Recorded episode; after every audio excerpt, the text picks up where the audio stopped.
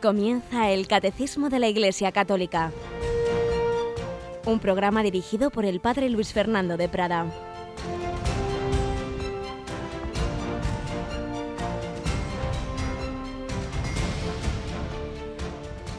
Alabados sean Jesús, María y José. Un cordialísimo saludo, queridos amigos, querida familia de Radio María, queridos oyentes.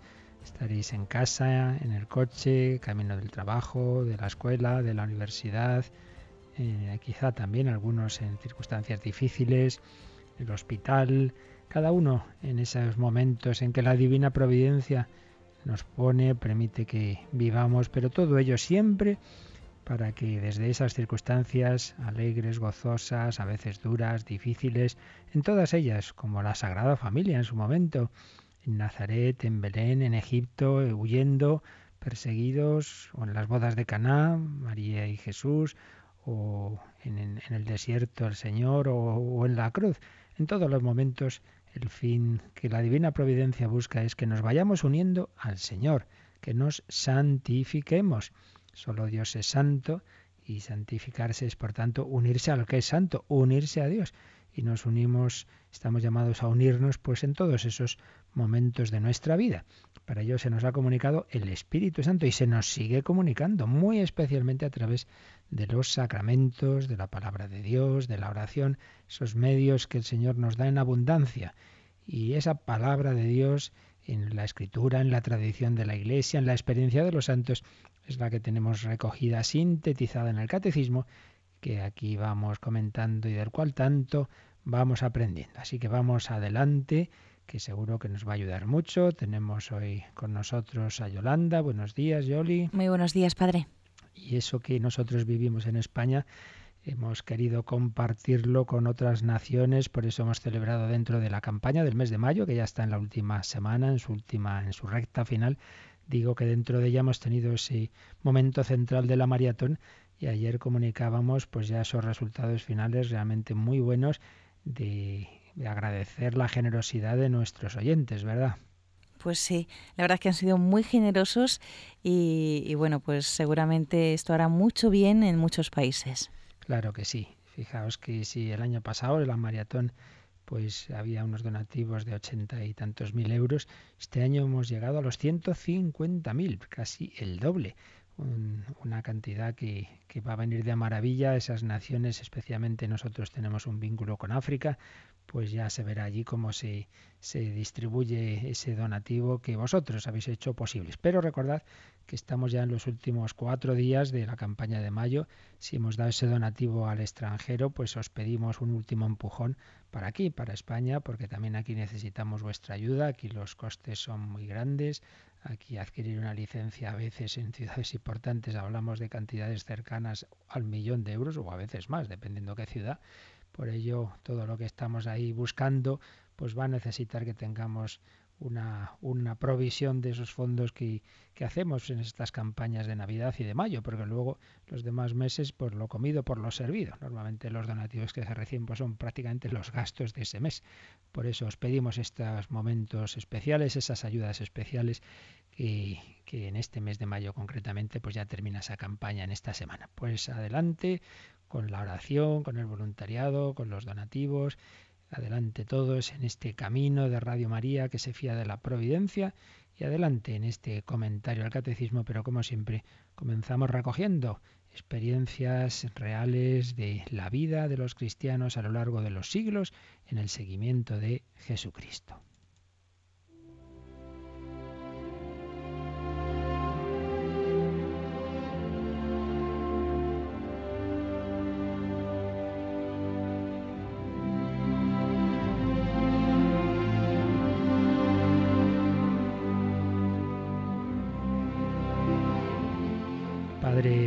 Benedictino Fray Santiago Cantera le conocí de seglar, de profesor de historia en la misma universidad en la que yo era capellán y ahí fue discerniendo su vocación. Y ingresó benedictino, ya es sacerdote y sigue siendo un gran historiador. Y ha tenido recientemente una conferencia titulada El Testamento de los Mártires, pues recordando esos rasgos principales de los mártires de toda la historia de la Iglesia. Y vamos a entresacar pues algunos días, fragmentos de esta conferencia en este tiempo en que hay tanta persecución y tanto debemos rezar por nuestros hermanos perseguidos. En primer lugar, antes de entrar a relatar el martirio de, de ninguno en particular, recuerda algunos rasgos del martirio en la Iglesia. Nos recuerda que la palabra mártir, como ya sabemos, significa testigo. El mártir es testigo de Cristo y proclama su fe mediante el derramamiento de su sangre, que es el testimonio supremo. Pero muchas veces también sus palabras, sus cartas son un testimonio escrito, esas cartas de las razones y del ánimo con que los mártires afrontan su situación. Con frecuencia son una especie de testamento espiritual. De eso nos va a hablar, del testamento de los mártires. Y dice que en general, en los mártires de todos los siglos, pues coinciden diversos rasgos. En primer lugar, como es natural, la convicción ante el martirio, fruto de la firmeza de la fe, jamás renegar, es la confesión de Cristo. Un segundo rasgo que aparece en muchos escritos de los mártires cristianos es el anhelo de eternidad. Muchas veces en las cartas, en las despedidas, encontramos expresiones como hasta el cielo. En el cielo nos veremos. Dios me espera. Se observa casi, diríamos, la, la pérdida, o sin casi, del miedo natural a la muerte y la convicción de la salvación eterna a través del martirio. Otro rasgo notable es la gran serenidad, la paz interior del que va a ser mártir. Muchas veces encontramos despedidas afectivas de los familiares, sí afectivas, pero serenas. Les infunden paz, esperanza, alegría, con mucha serenidad. Está esa despedida. Muchas veces les dicen cosas como no estéis tristes, voy a ser mártir, estad alegres. Y junto a ello les hacen recomendaciones para ser buenos cristianos. Otro rasgo es el desprendimiento de todo lo terreno, incluso en el terreno de la afectividad, se vuelve sobrenatural totalmente, sin apegos, sin sentimentalismos, con amor puro. Por supuesto, un rasgo fundamental, sin el cual no habría declaración de martirio, es el perdón hacia el enemigo. Incluso se reza por él y se pide su salvación, como Jesús nos ha enseñado. Esto distingue siempre al mártir cristiano de otras personas que puede haber y que hay en, otras religiones o ideologías, en gente que, que muere por una causa, pero, pero desde luego no es con este espíritu de perdón, de amor, de, amor al enemigo, por el cual incluso se ofrece la vida. Este es otro rasgo, precisamente ofrecer la propia vida por la salvación de los propios, de los enemigos, de la Iglesia, el triunfo de la fe, etc. Y por supuesto siempre es esencial la identificación con Jesucristo en su pasión y muerte. Este es el rasgo clave. Esto da una fuerza interior inmensa al mártir, mirar a Jesús en su pasión.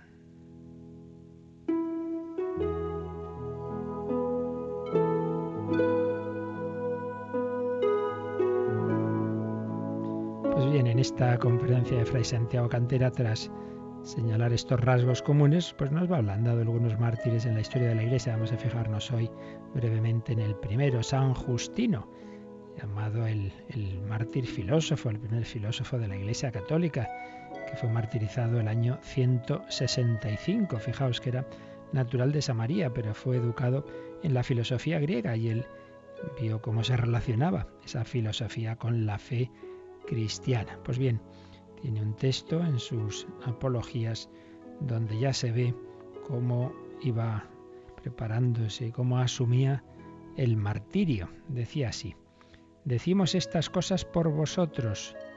Podéis comprenderlo así porque en nuestra mano está el negar cuando somos acusados e interrogados, pero no queremos vivir encadenados a la mentira.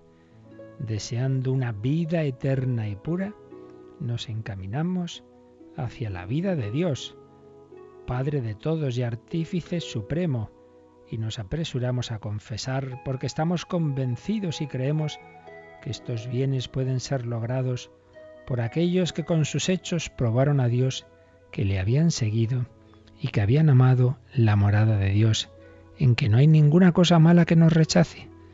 porque para decirlo brevemente, estas son las cosas que esperamos, las mismas que de Cristo aprendimos y enseñamos. Pues pedimos a San Justino y a tantos millones, millones de mártires que ha habido y que hay ahora mismo en la historia de la Iglesia y en la actualidad, que nos ayuden también a nosotros a ser auténticos testigos de Cristo, dar ejemplo de que creemos, de que esperamos, de que amamos, virtudes heroicas del mártir, la fe, la esperanza, la caridad.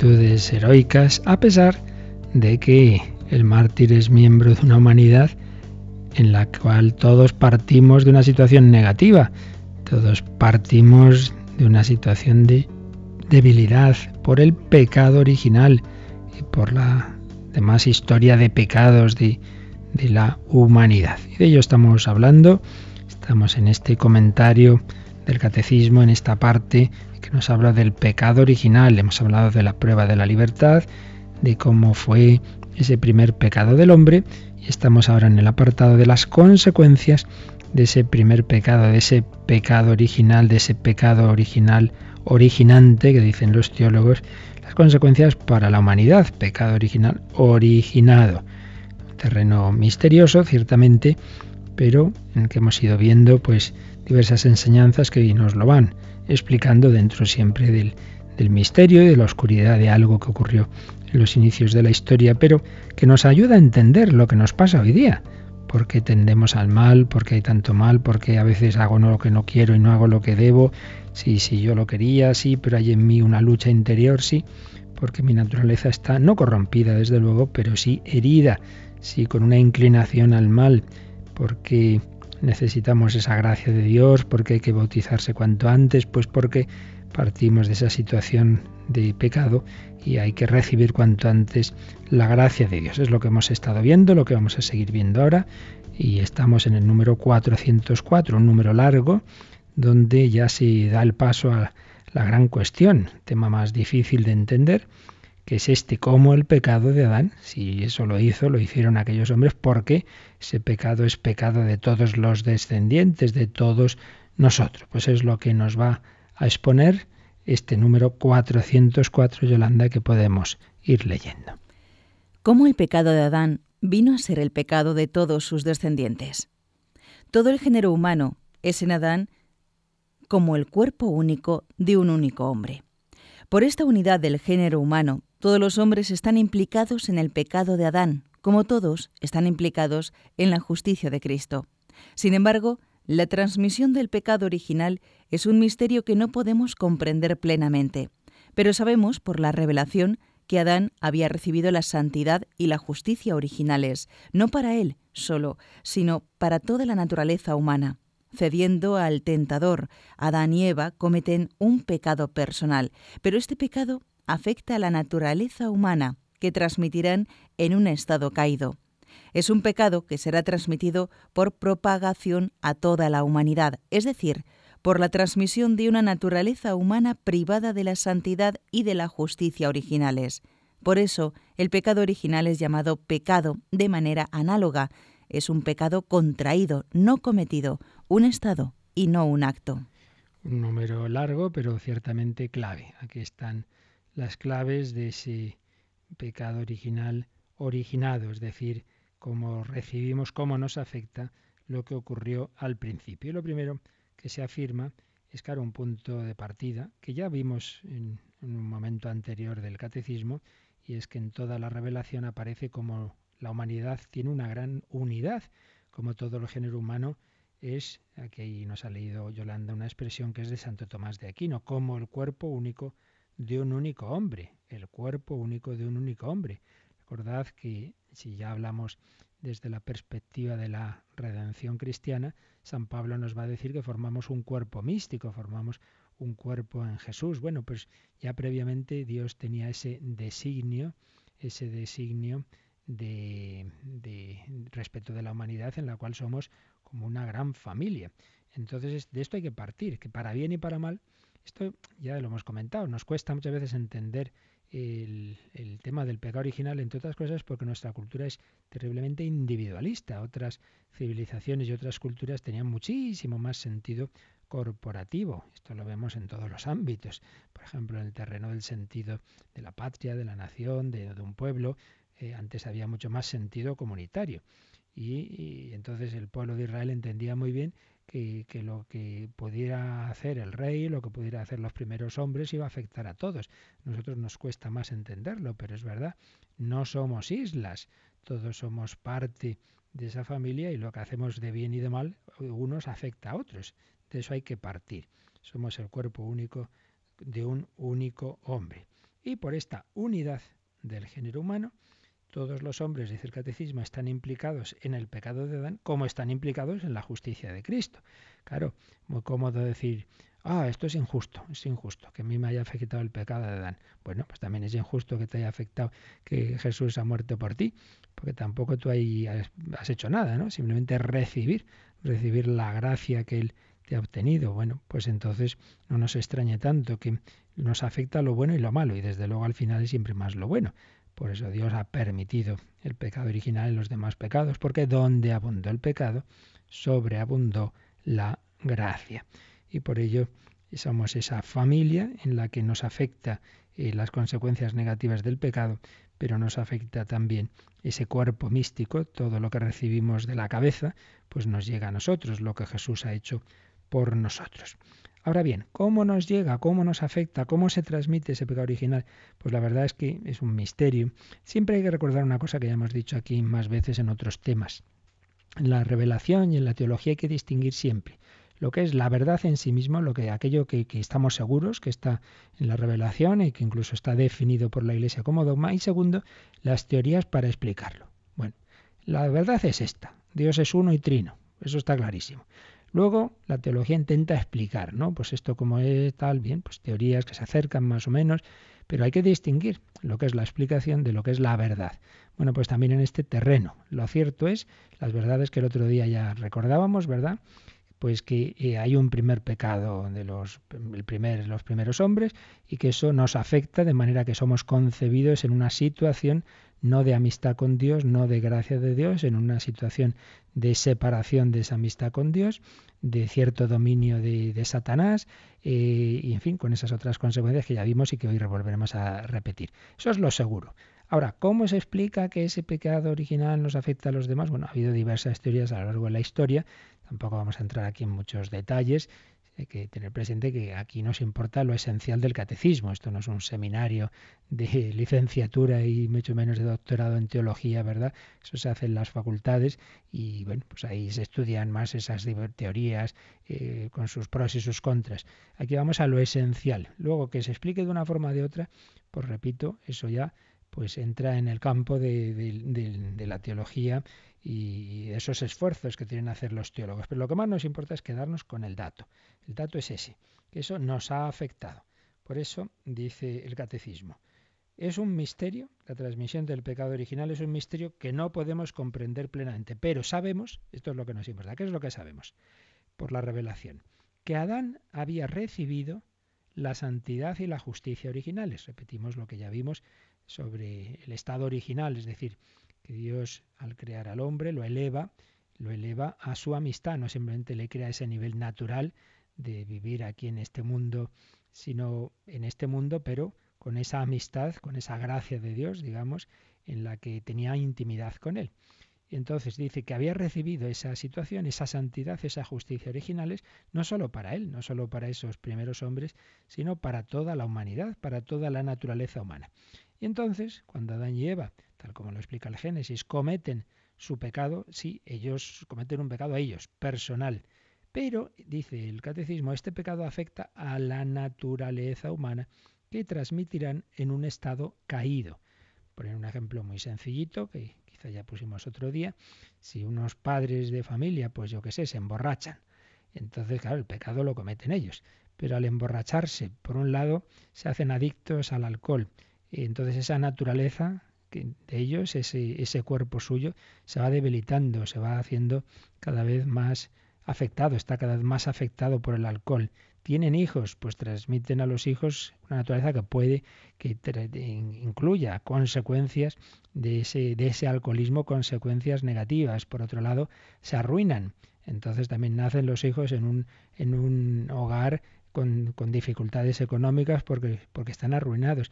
Pues sí, todos esos pecados los cometen los padres, pero evidentemente afecta a los hijos.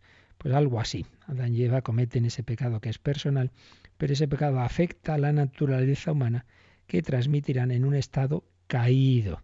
Otra forma de explicarlo, ya digo que aquí entran ya las teorías, es decir, que abren la puerta, abren la puerta de, esa humanidad a ese influjo de, de, Satanás. Es como si hay una casa que está bien calentita, pero va alguien y abre las puertas y ventanas, es invierno, y entra el frío, entonces toda la casa queda fría.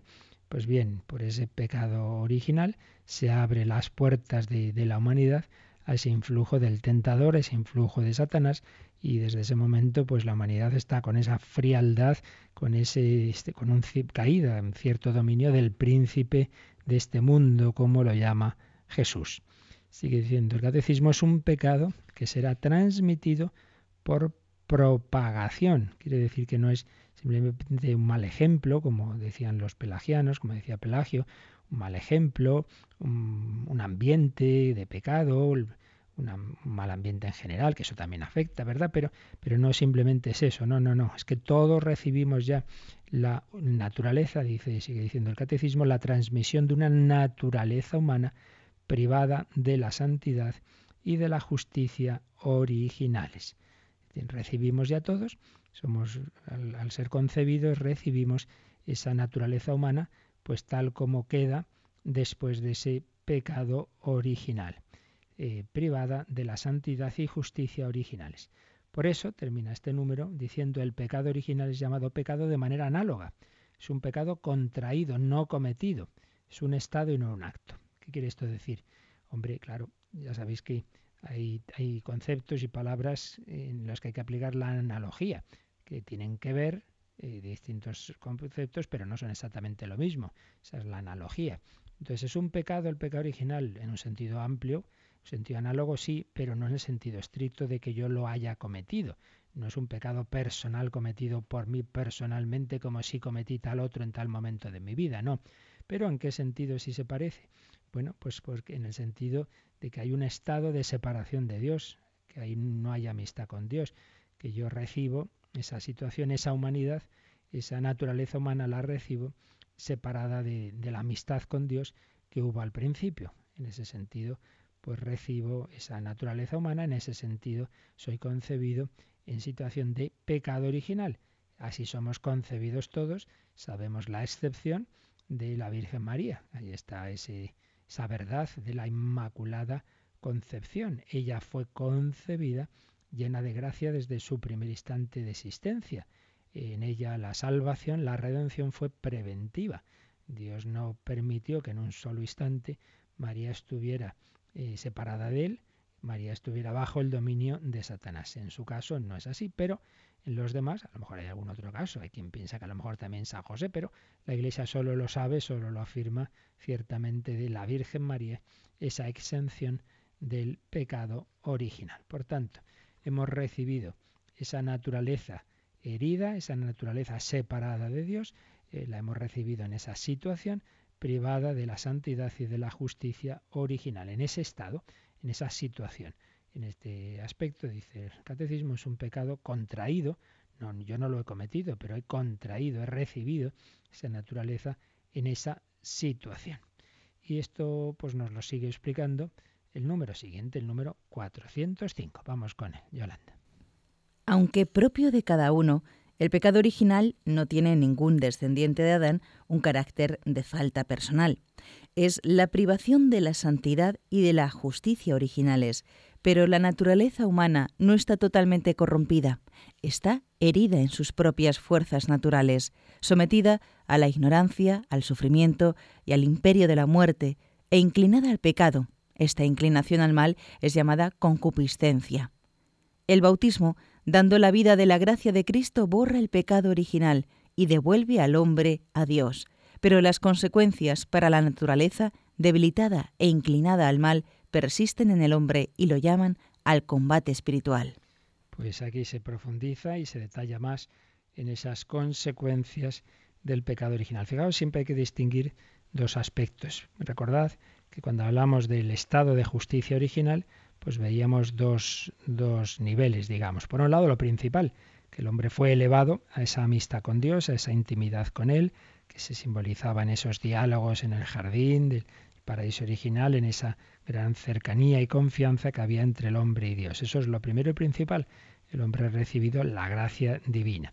Pues bien, por el pecado original se rompe esa amistad. El hombre no se fía de Dios, el hombre entra en esa desconfianza de Dios, todo lo que ya vimos, no se fía del Dios de la alianza, ve a Dios como enemigo, como envidioso, en fin, cae en esa tentación de, que le presenta el demonio a Dios como enemigo de su felicidad, no se fía de él.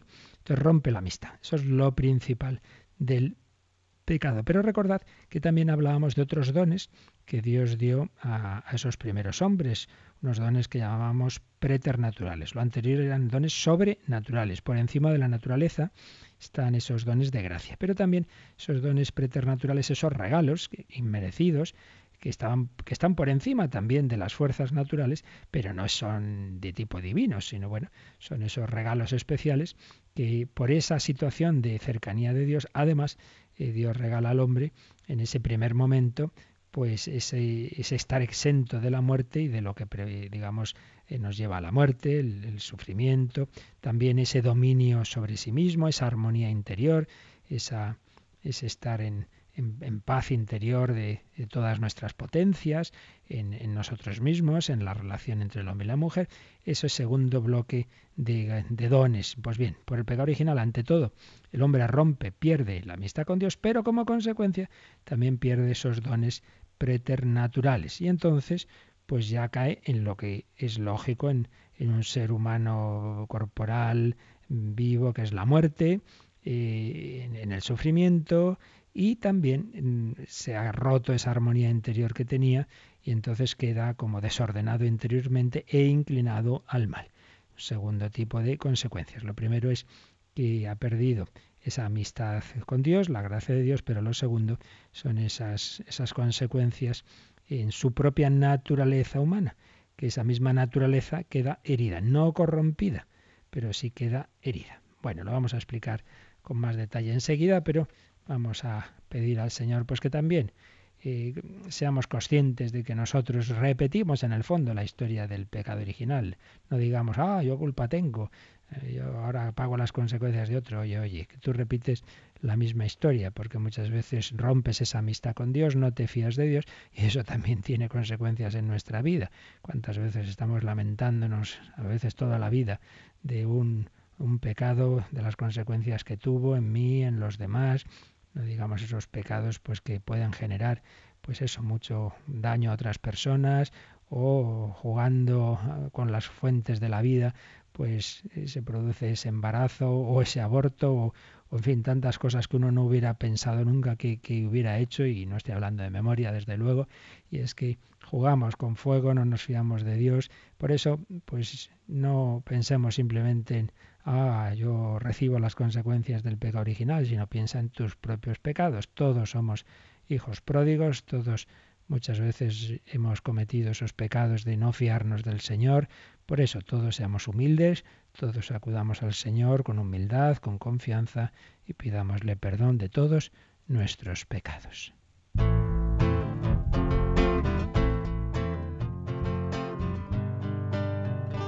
Jesús, cuánto tiempo estuve lejos de ti, malgastando tanto amor, me fui poco de tu mano me solté y de tu pecho me aparté. Cansada.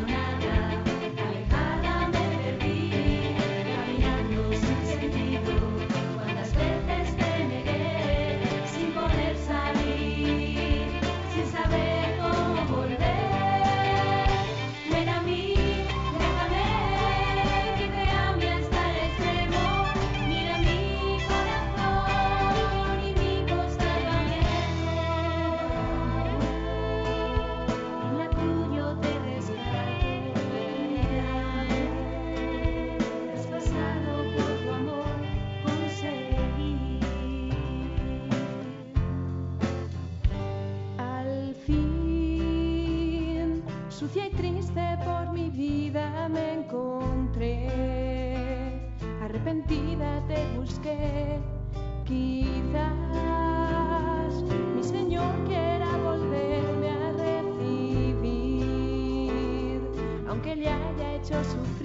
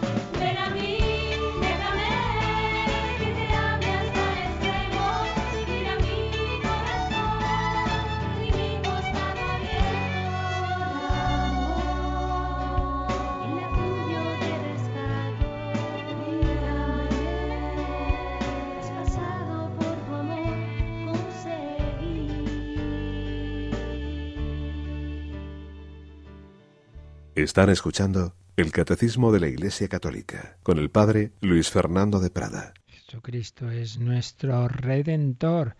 Él nos ha redimido desde la cruz, Él ha perdonado el pecado original y todos nuestros demás pecados, con tal de, claro, que aceptemos ese perdón, que nos dejemos lavar, que nos dejemos purificar. El bautismo es la primera forma de recibir esa gracia redentora, esa comunicación del Espíritu Santo. Por eso veíamos que hay que recibir cuanto antes. También los niños ese bautismo que nos da la vida divina y luego la renovación y profundización del bautismo que se da en la confirmación, que se da en el sacramento de la penitencia, confesión o segunda tabla de salvación que decían los santos padres, todo ello porque hay que luchar con la gracia divina, porque por nuestras fuerzas no tenemos mucho que hacer. Hay que luchar contra el pecado y sus consecuencias. Esas consecuencias que hemos visto que son, por un lado, respecto del alma. Respecto del alma es lo principal, no en el sentido de que el alma como tal no, no, no pierde sus, sus potencias, su, su, inteligencia, su voluntad, no. Pero el ejercicio, el ejercicio de esas potencias, pues sí queda alterada. Todos lo vemos cuando una persona se deja llevar, incluso a nivel natural lo vemos, ¿no? Cuando una persona está obsesionada con algo, está obcecada con algo, pues no, no razona bien. Pues esto vemos cuando el hombre que estaba en armonía con Dios, en armonía consigo mismo, en armonía con los demás, pierde esa armonía, eh, pierde la relación con Dios pues ahora se hace todo más difícil. Tenemos esa dificultad para responder a la gracia de Dios. Entonces nos es más difícil la, vida cristiana. Yo creo que está claro. Y cuanto más se mete uno en el pecado, más difícil se hace. Pero también el alma humana queda herida, herida en sus potencias, eh, digamos, de tipo naturales, como ha señalado la teología clásica y, resume el teólogo padre Eduardo Vadillo, siguiendo sobre todo a Santo Tomás de Aquino, los daños que se han señalado tradicionalmente en las potencias del alma se pueden resumir en cuatro. Ignorancia, malicia, debilidad y concupiscencia. Son daños que, que afectan a las potencias en las que se puede dar el bien moral. Frente al bien del entendimiento práctico, yo que tengo que hacer en esto y lo otro, frente a esa prudencia, pues se da la, la ignorancia, ¿no? Pues cuántas veces no, no decidimos lo que debemos. Frente al bien de la voluntad, la justicia, yo debo actuar lo que es justo, dar a Dios y a los demás lo que les corresponde, pues estaría la malicia. Frente al bien del apetito irascible, es decir, la fortaleza, oponerme a los obstáculos que van contra el auténtico bien, pues está la debilidad, la debilidad que muchas veces nos, nos dejamos llevar ante las dificultades. Y frente al bien del apetito concupiscible, que está regulado por la virtud de la templanza, pues aquellos placeres de tipo más corporal, pues como entra en el terreno de, la gula o en el terreno sexual, etcétera, pues ahí entra la, concupiscencia, me, me, dejo llevar, no, no, no, uso la, razón, me, me este bien que se me presenta. Entonces, realmente estamos pues muy desordenados respecto de Dios, las potencias se desordenan, se desordenan entre sí y fijaos que eso muchas veces afecta al entendimiento más especulativo. ¿En qué sentido? Pues que cuando uno pues se deja llevar una y otra vez y hace lo que no debe, pues claro, estar toda la vida reconociendo que yo estoy actuando mal es muy duro. Entonces, ¿qué suele pasar? Pues que al final justificamos lo que hacemos. Esa frase que habremos oído muchas veces, ¿no? Si uno no piensa cómo vive, acaba pensando, eh, acaba pensando, a ver cómo he dicho, si no, no, si uno no vive como piensa, si uno no vive como piensa, acaba pensando como vive. Si no actuamos conforme a lo que pensamos que es bueno, pues claro, eso al final no se sostiene. Entonces al final acabamos justificando lo que hacemos.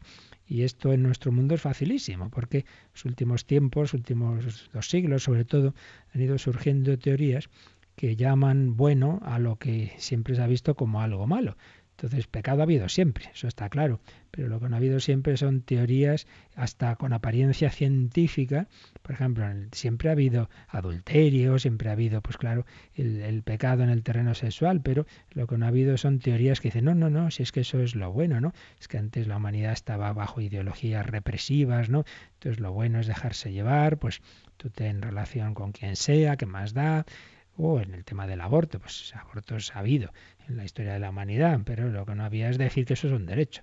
Claro, entonces se acaba justificando eh, teóricamente lo que hacemos mal cuando ese pecado ya está tan presente, eh, tan extendido en, nuestra vida y en, en, la sociedad, pues se acaba justificando. Entonces ya incluso afecta el pecado pues a la teoría, digamos, al pensamiento. Y luego efectos respecto al cuerpo, ese desorden en el alma, el alma es forma, es principio de orden, de estructuración del cuerpo, pues entonces el desorden en el alma tiene también consecuencias para el cuerpo, que ya no está perfectamente sometido al alma. El alma hace que haya una coordinación plena entre todos los elementos del cuerpo, pues bien, si el alma ya está ella misma desordenada, pues eso va a afectar, va a afectar al cuerpo. Entonces así podemos entender un poco más por qué esa muerte que Dios había eh, regalado como don preternatural, que el hombre no tuviera que pasar por ella antes de entrar en la visión beatífica, y en cambio tras el pecado, pues ya sí, el hombre va a morir. Pues entiende un poco más desde esta clave, porque si la muerte de un ser vivo se da cuando ya no existe la coordinación entre las diversas operaciones de su metabolismo y se produce la disgregación, entonces, dada la naturaleza compuesta de todos los seres vivos materiales, la muerte es algo natural, mientras que en los seres inmateriales, los ángeles, no hay muerte, no pueden corromperse. Pues bien, el hombre había recibido como don gratuito algo especial, esa inmortalidad, porque el alma, tan unida a Dios, y tenía todo el cuerpo también muy, muy coordinado, digamos, muy en armonía, un cuerpo sometido a Dios por el alma, una vez que ya el alma eh, pierde la amistad con Dios, pues parece también lógico que perdida esa amistad se pierde esa coordinación interior en el cuerpo, se pierde por ello el don de la inmortalidad y entonces ya aparece como una consecuencia de ese pecado original la muerte, que por otro lado ya decimos de por sí es algo natural en los seres vivos, pero que al, haber, al estar antes el hombre en esa situación de tanta armonía con Dios, pues eh, se había sido eh, salvado de ella, ¿no? Pero se pierde ya ese, ese regalo, ese don de la inmortalidad. Por tanto, consecuencias del pecado original en el alma, se pierde la amistad con Dios, las potencias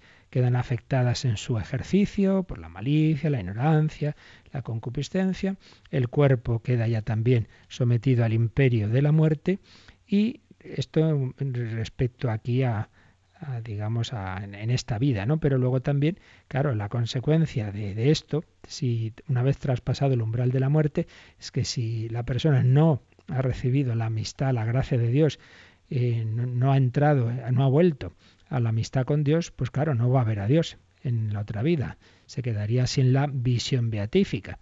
Entonces, en primer lugar, pena del pecado original en esta vida, pues es la servidumbre del diablo, vivir en el pecado, estar bajo el príncipe de este mundo, y pena del pecado original después de esta vida sería la carencia de la visión beatífica. Eh, lo primero, pues ya hablamos bastante de ello en días anteriores, es eh, quedar bajo el dominio del príncipe de este mundo, pero Jesucristo nos ha librado del poder de las tinieblas y trasladado a su reino. Dice San Pablo en su carta a los colosenses, liberación pues del poder del maligno. Ya dijimos que el propio bautismo, el bautismo siempre se ha visto en uno de sus elementos o aspectos es que es pues una especie de, exorcismo. Y cuando se unge al, al, niño o al adulto eh, que se bautiza, pues se unge con ese óleo de los catecúmenos, se hace alusión a, este, a esta liberación del dominio de Satanás. Eh, luego a veces hay esos dominios especiales de los que también hablamos, pues que sería ya eh, las posesiones, etcétera, pero eso ya sería algo excepcional. Pero lo que sí que todos nos pasa es eso, que como consecuencia del pecado original, pues somos concebidos bajo un dominio de Satanás, a excepción, repetimos, de la Virgen María. Y después de la muerte, si uno no hubiera recibido la gracia de Dios, que ordinariamente viene a través del bautismo y los demás sacramentos y extraordinariamente puede venir por otros caminos que Dios sabe para aquellos que no han tenido, si sin culpa no han podido recibir esos medios ordinarios, pues entonces si uno no, no, no recibe esa gracia divina, se quedaría sin ver a Dios, claro, sin la visión beatífica. Pero bueno, ahí está la, lo que es la redención, eh, la salvación, para que la última palabra no la tenga ese pecado. Estas son un poco en principio las, las consecuencias del, pecado original.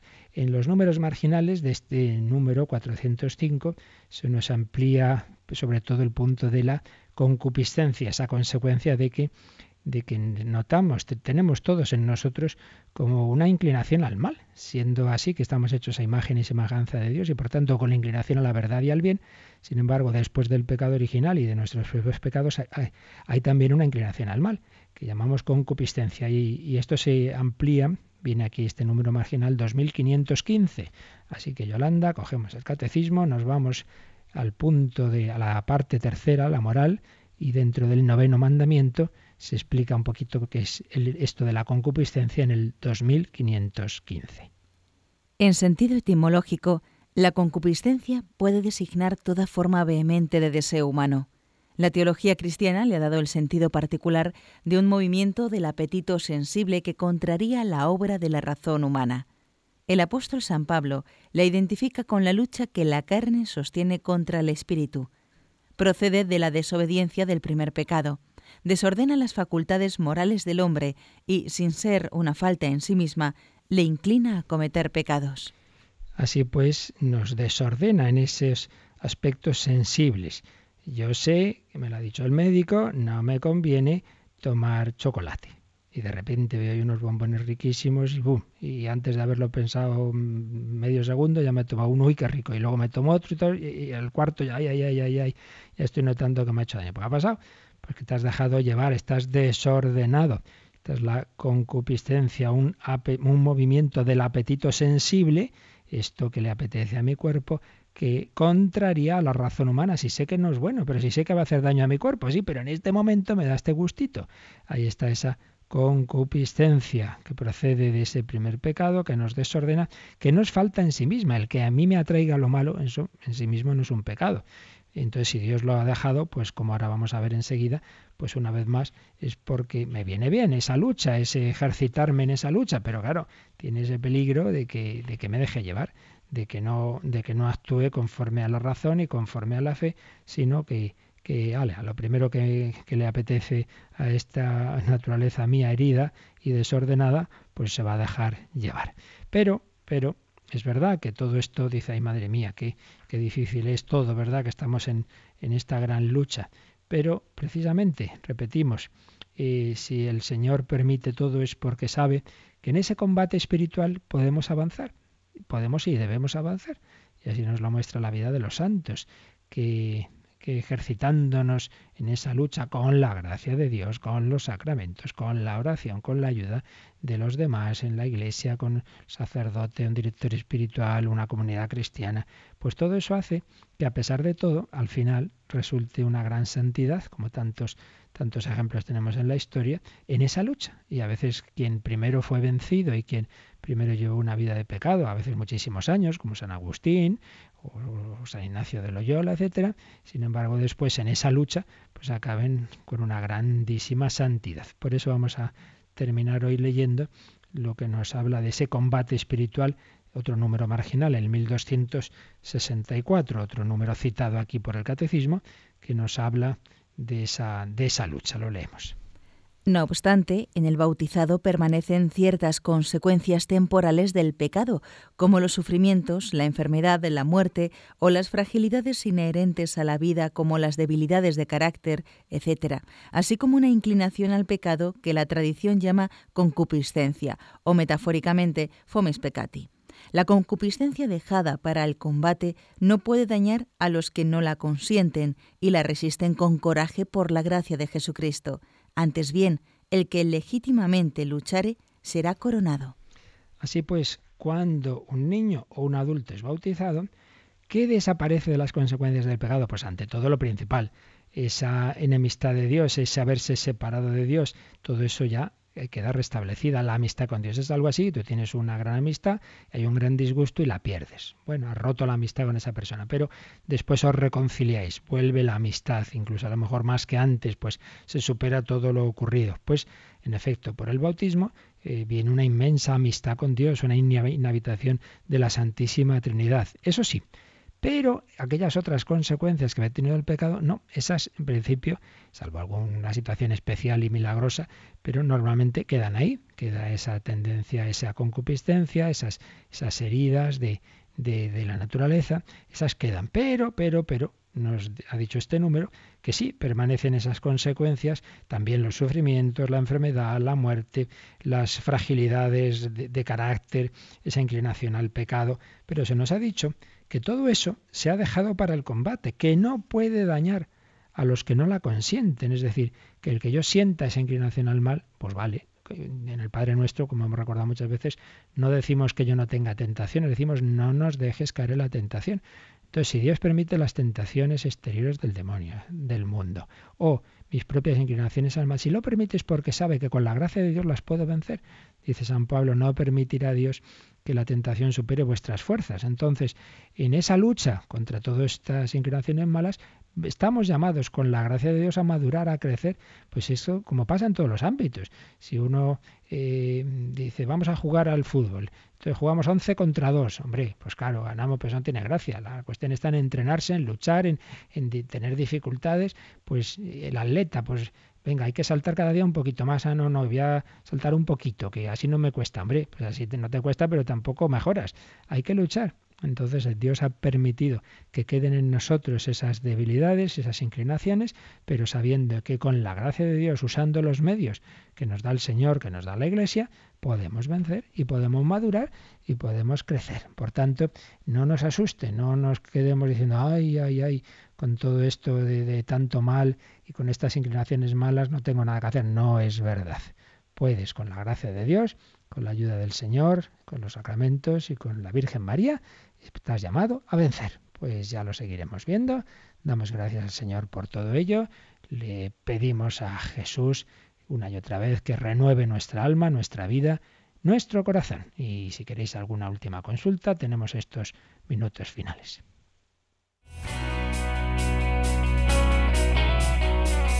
Participa en el programa con tus preguntas y dudas. Llama al 91 153 8550. También puedes hacerlo escribiendo al mail catecismo arroba radiomaria.es. Catecismo arroba radiomaria.es.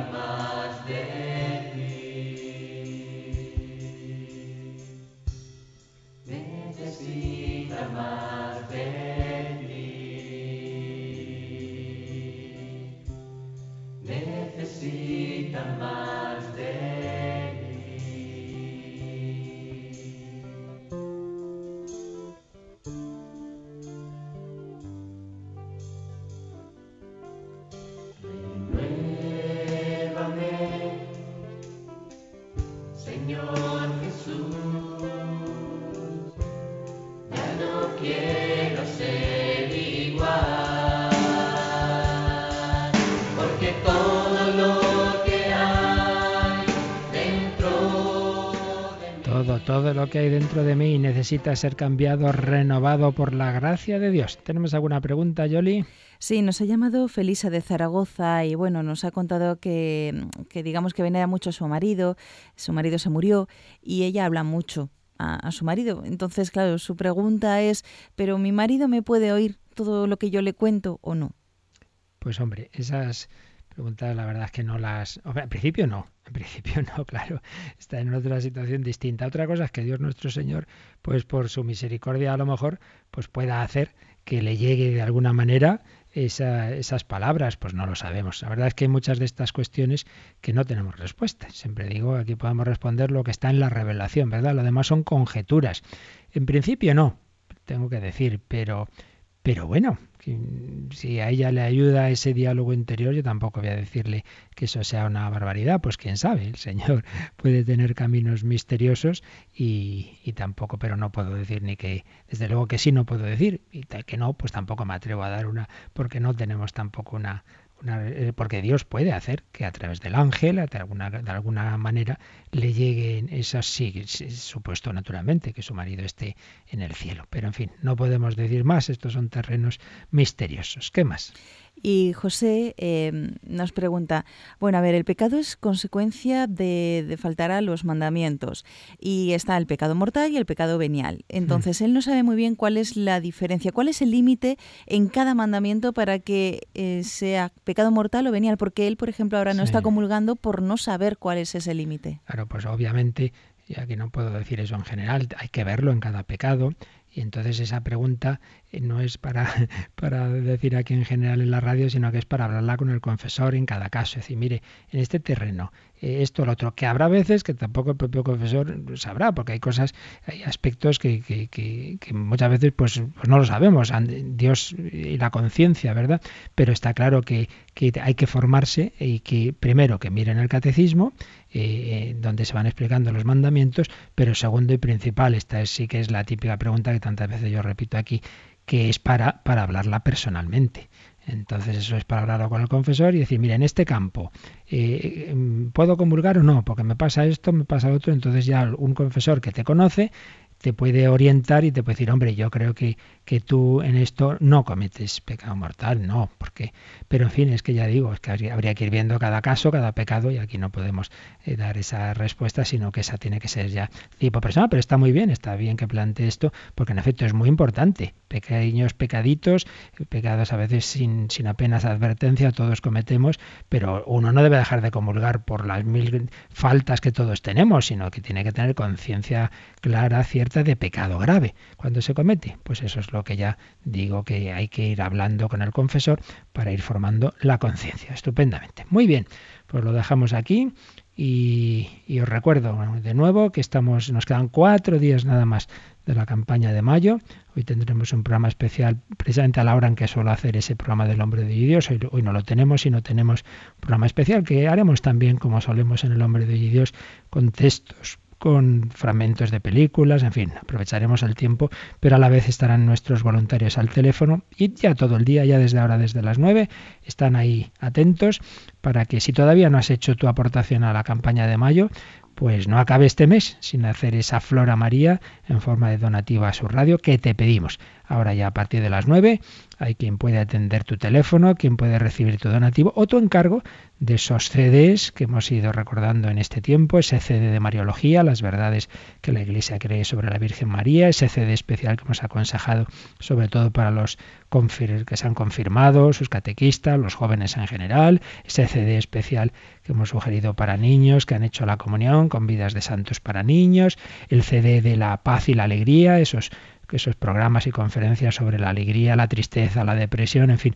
formas de formarnos, de hacer buenos regalos y a la vez que los encargáis, pues de poder colaborar con Radio María. Todo ello podéis informaros, así como ofreceros de voluntarios, llamando al 902 500 518, recta final de la campaña de mayo, llamada que os hacemos para que pueda seguir habiendo estos programas para que pueda seguir existiendo esta voz libre que anuncie la buena noticia. Gracias a todos.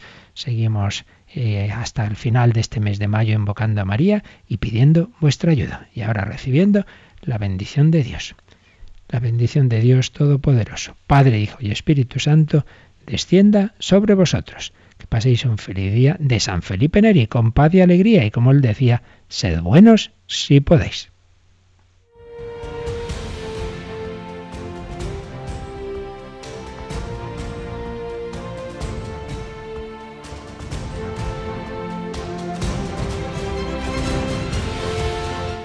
Han escuchado en Radio María el Catecismo de la Iglesia Católica.